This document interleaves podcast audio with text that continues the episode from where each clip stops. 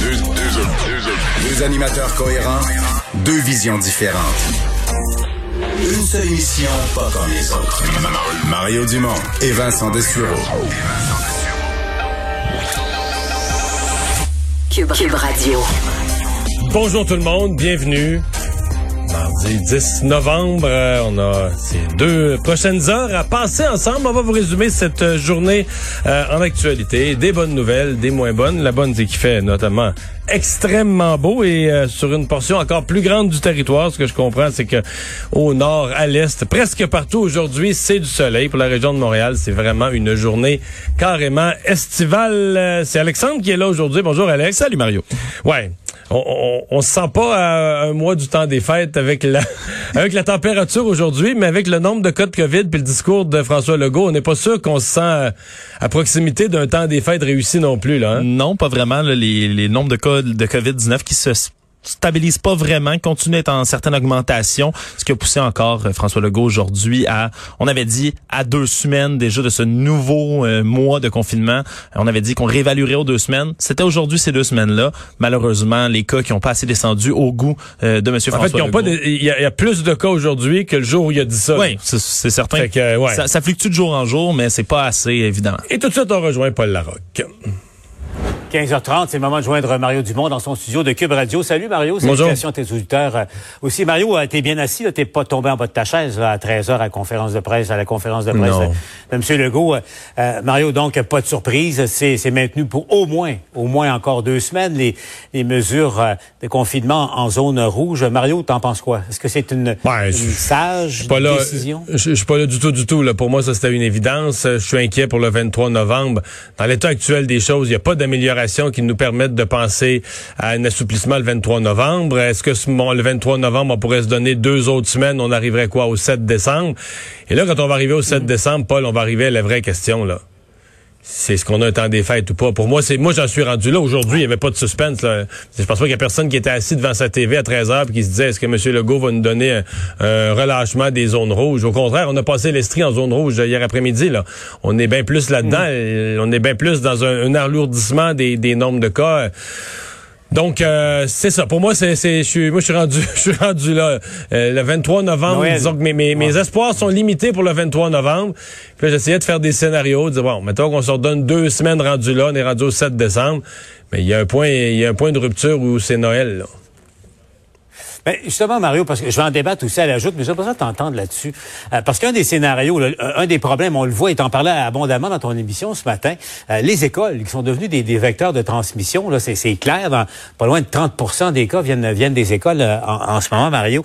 l'idée, justement, de fermer les écoles un peu plus tôt, c'est de peut-être prendre la semaine de relâche du mois de mars et de la devancer en décembre. Les enfants reviennent à la maison autour du 15, grosso modo, là, ça leur laisse 10, 14 jours euh, une, sorte de période justement où ils sont moins exposés, ils vont être en contact avec leurs grands-parents. Tu on se donne une chance au fond d'éviter que, que ça explose encore euh, en raison du temps des fêtes. Qu'est-ce que tu penses de ce scénario-là?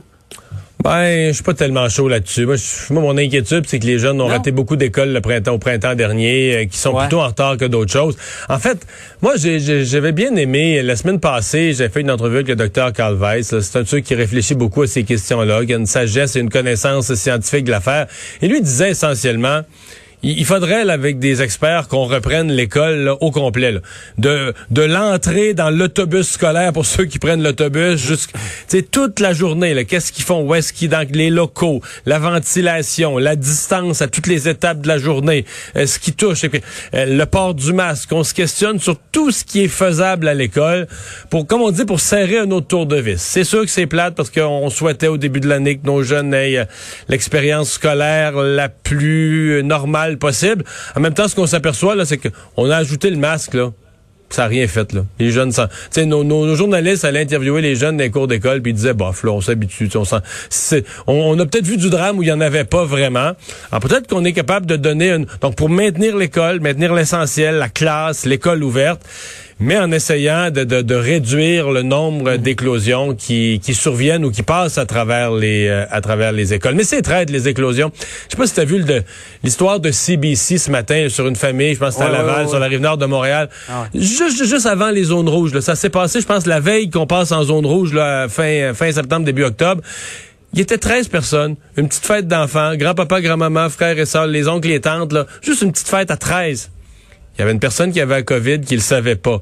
De cette petite fête, un après-midi, dans une maison à 13 personnes, Là, ils sont sortis six adultes, trois enfants qui avaient la COVID, neuf qui sont sortis avec la COVID. Les trois enfants emmenaient ça dans des, dans des classes différentes. Les adultes emmenaient ça dans des milieux de travail. On dit que de ça, là, une centaine de cas de COVID ont émergé. D'une toute petite fête bien simple, bien gentille, du bon monde. Une centaine de cas de COVID ont émergé. Des classes fermées, le bordel. Tu sais, quand on voit ça, on se dit, le virus, il est vraiment, vraiment traite. Tu sais, on n'a pas, tu sais, on cherche des fois des gens qui, des parties à 200, puis des gens qui font des grosses folies. Mais je te dis qu'il faut pas donner une grosse chance au virus pour qu'il prenne de la place. C'est pour ça qu'il faut être dans les écoles archi prudent. D'autant plus qu'on regarde la situation, Mario, euh, dans les CHSLD, là, malheureusement, euh, il y, en a quelques-uns euh, déjà aussi devenus un champ de bataille en ce moment, et, c'est fragile, Mario. On, le voit, là, tu, le dis à quel point ce, virus-là, c'est un bref, enfin un douloureux rappel à quel point il est fulgurant, puis il est sournois aussi. Mais on le voit, là, des CHSLD, oh boy. Il y a deux affaires dans ça. La plus négative, là, c'est qu'on se renvoie la balle que visiblement, je comprends que du côté syndical, on dit on, on fera pas porter le poids de ça aux employés, la direction n'a pas pris toutes les mesures, ce qui est probablement en partie vrai. Mais a 55 employés qui l'ont, Paul, je pense qu'on est obligé de penser qu'ils se la sont passés. Est-ce que c'était à la salle de repas, à la salle de briques, dans le vestiaire, mais tous les avis vont dans le sens que ce n'est pas que ce sont des employés dévoués, à leur travail, à leur affaire, qui prennent les mesures lorsqu'ils sont en fonction, en fonction service aux usagers. Mais quand ils sont en pause, puis on leur pardonne si ton local de cafétéria, ton local de, de prendre ton lunch est petit, euh, pas super bien ventilé. Tu es là, as travaillé, tu viens de faire un gros 4 heures, tu travailles dur, tu es avec des amis, tes collègues de travail, c'est tes amis, tu manges ton sandwich. C'est sûr que tu peux oublier les mesures pendant quelques minutes, mais tu sais, si 55 personnes l'ont, alors ça, c'est le côté plus, plus triste. Le côté quand même plus correct par rapport au printemps, tout le monde est formel, là. Au printemps, quand il y avait des éclosions de ce grosseur-là, on craignait il y avait plus de services. On craignait que les gens soient déshydratés, plus lavés, que mhm. les services de base ne soient plus donnés tellement les milieux de soins devenaient désorganisés parce que euh, à, cause de la COVID, les employés étaient en congé de maladie, d'autres employés fuyaient parce qu'ils voulaient plus travailler là. On n'a pas de ça, là. Euh, tout le monde, de tous les côtés, syndical, patron nous assure, non, non. On a amené le renfort. Les gens ont tous les soins qui sont requis. Donc, c'est pas drôle, là. Puis il va y avoir des, malheureusement, dans un milieu comme ça, de gens, euh, de gens vulnérables où la COVID rentre, il va y avoir des décès. Tout ça est tragique, mais pas aussi tragique, quand même, faut, faut le dire, pas aussi tragique que ce qu'on a connu le printemps dernier, quand les gens, euh, même les gens qui n'avaient pas la COVID, même les personnes hébergées qui n'avaient pas la COVID, avaient, recevaient plus les soins, les soins de base d'une dignité humaine. Hmm. Quel, cauchemar euh, c'était, Mario. Euh, un mot sur euh, la politique américaine. Bon, Joe Biden avait un petit point de presse avec Kamala Harris tout à l'heure. Je sais pas si tu as, eu l'occasion de, suivre Mario. moi, je remarque deux choses. La première, c'est que bon, il minimise la, portée de l'attitude de, Trump en ce moment, mais en même temps, tu sais, écoute, questionner là-dessus à deux trois reprises, il a par dire parce qu'il soit des appels. Aujourd'hui, c'est le président turc Erdogan qui est un ami de Trump qui a appelé Biden pour le reconnaître. Boris Johnson l'a fait, mais euh, Netanyahou d'Israël, bon, Justin Trudeau a été un des premiers, on le sait, mais donc, et, là, il a dit, euh, petite phrase, euh, ça devient une source d'embarras euh, pour pour pour les États-Unis et pour Trump aussi. Penses-tu qu'à un certain moment, Trump va finalement comprendre qu'il n'y a rien à gagner à, à s'enferrer, à s'enfoncer dans, dans sa logique actuelle? Euh, en tout cas, aujourd'hui, il s'est enferré plus profond dans sa logique actuelle. ce matin, sur les réseaux ah. sociaux, en lettres majuscules, il tweetait, je pense qu'il y a un de ses tweets qui est « We will win », nous allons gagner. Euh, un autre de ses tweets, les État par État, il prépare les gens au fait que les résultats électoraux vont, vont virer de bord. Toujours la même chose, toujours sans preuve, toujours sans un, des, des, sans une poignée qu'on puisse voir, ah, il y, a une fraude. C'est vraiment lancé en général comme ça. Et c'est quand même pas banal parce que Mike Pompeo, qui est quand même, c'est le visage des États-Unis à l'étranger. et qui, dans une conférence, a dit que présentement, les États-Unis, et je lisais ça tout à l'heure, là, les États-Unis préparaient la transition entre l'administration Trump 1 et l'administration Trump 2, la, prochaine administration Trump du, prochain mandat.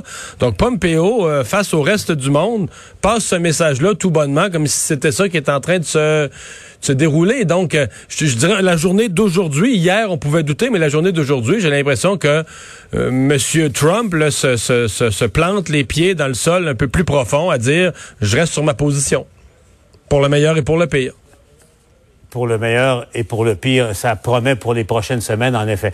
Mario, l'autre nouvelle qui fait beaucoup, beaucoup réagir, euh, tu as vu ça dans le Journal de Montréal ce matin, le journal qui nous apprend que euh, Radio-Canada a décidé de censurer un épisode qui remonte là, de La Petite Vie, euh, émission euh, d'humour, évidemment, qui a, qui a marqué une génération, qui a marqué son époque, parce que, évidemment, vu avec des yeux de 2020, disons qu'au niveau du politically correct, à, l'égard de la question raciale, c'est pas évident. Bratois était dans, dans, dans La Petite Vie avec Claude Meunier, évidemment, avec papa puis maman, puis avec les blagues, le niveau d'absurdité des blagues de l'époque.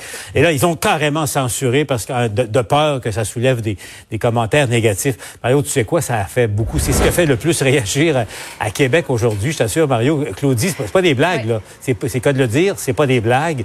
Euh, c'est devenu un, un, débat national à Québec, cette, cette décision de Radio-Canada. Oui, ça a été discuté euh, largement aujourd'hui, euh, particulièrement par les, les partis d'opposition, euh, Paul et Mario, un peu comme ça avait été le cas lorsqu'il y avait eu cette professeure à l'Université d'Ottawa qui avait utilisé un mot raciste, le mot en haine. Ça avait fait réagir ici. On avait demandé, notamment du côté du Parti québécois, qu'on se dote de politiques claires sur la libre circulation des œuvres et également sur la censure.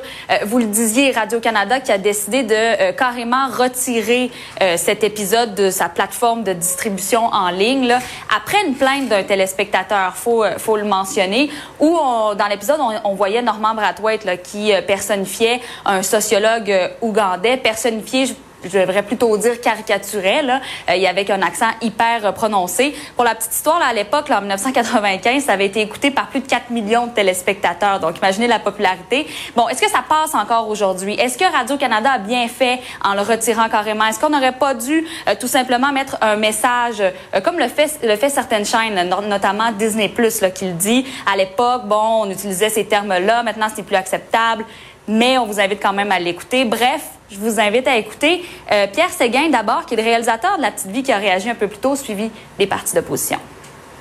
Est-ce qu'on a le droit de rire de ces choses-là encore aujourd'hui?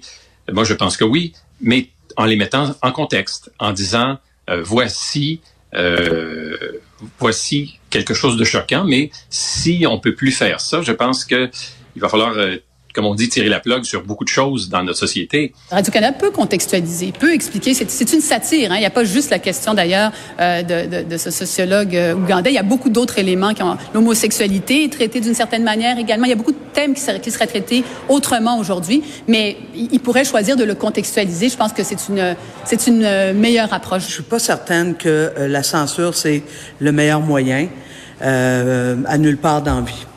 Mais par contre, reconnaître qu'on peut blesser nos concitoyens, ça, c'est une responsabilité collective. Est-ce qu'on va vraiment commencer à purger notre bagage culturel au nom d'une bien-pensance, qui plus est, qui est financée à même nos impôts? Non, merci. Eh, maman, Mario, tout un débat, tout un débat. Ouais. mais c'est quelque chose à, l'époque l'Union soviétique, tu sais quand il y avait des purges sous les sous Staline, tu sais, il y avait des gens qui étaient dans le bureau, qui mm. était le gouvernement, puis à un moment donné, pouf, tu sais, disparaissaient, merci bonsoir. Et là, mais ils, reconnaissaient, enfin ils, ils, enlevaient des photos là, carrément mm. avant Photoshop. Pour le moment, c'est les Russes qui ont inventé ça Photoshop. Ouais, tout à fait, mais aussi euh, à toutes sortes d'époques des, des dirigeants qui arrivaient avec une idéologie très précise, faisaient des purges des bibliothèques, faisaient disparaître euh, pour différentes. Les idéologies sont allées au fil des époques dans toutes sortes de ah directions, à l'extrême gauche, droite, euh, puritain. Des livres à l'index. Et voilà, ben on, dans certains cas à l'index, dans certains cas on, ferait, on faisait carrément. Et là, c'est ce qu'on vit comme époque, une époque où on fait disparaître euh, des œuvres, des livres, etc. On fait disparaître toutes sortes d'œuvres. Dans le cas de la petite vie, à mon avis, si on fait disparaître un seul épisode, c'est ridicule. Si on, une fois qu'on a fait disparaître un, à mon avis, c'est au moins quoi, le quart, le tiers des épisodes, on va les repasser un par un. Et soit dit en passant, euh, moi, là, je réclame qu'on fasse disparaître tous les épisodes où Timé se retrouve, parce que moi, je suis l'homme québécois ordinaire qui sort ses vidanges, qui s'occupe de ses vidanges tout le temps à la maison, et je me sens vraiment mal représenté par ce personnage de Timé qui fait comme si on, était, comme si on était des niaiseux, nous autres les gars qui sortent nos vidanges, sortons nos vidanges la vérité sort du sac. Mais Mario, imagine, pense à l'autre personnage de Michel Côté là, qui incarnait un, homosexuel. Écoute, t'as rendu mais en même temps, écoute, c'est de l'humour absurde. Mais, j'ai jamais entendu un homosexuel qui était vexé par ce personnage-là. Tout est, c'est ça, tout, est caricatural, tout est ridicule. Et Claude Meunier disait clairement aujourd'hui que lui, son intention, évidemment, c'est de rire. Euh, c'est de rire des, des, racistes qui s'ignorent. D'aucune façon, ça visait à se moquer du, du, personnage ou de ce qu'il représente. Là, Mais enfin, on est, euh, on est dans une époque de, de, de, censure à grande vitesse. Alors, c'est pas parce qu'il fait beau cet automne que le monde n'est pas frileux. C'est le moins qu'on puisse dire. Voilà. Merci, Mario. Salut. À demain.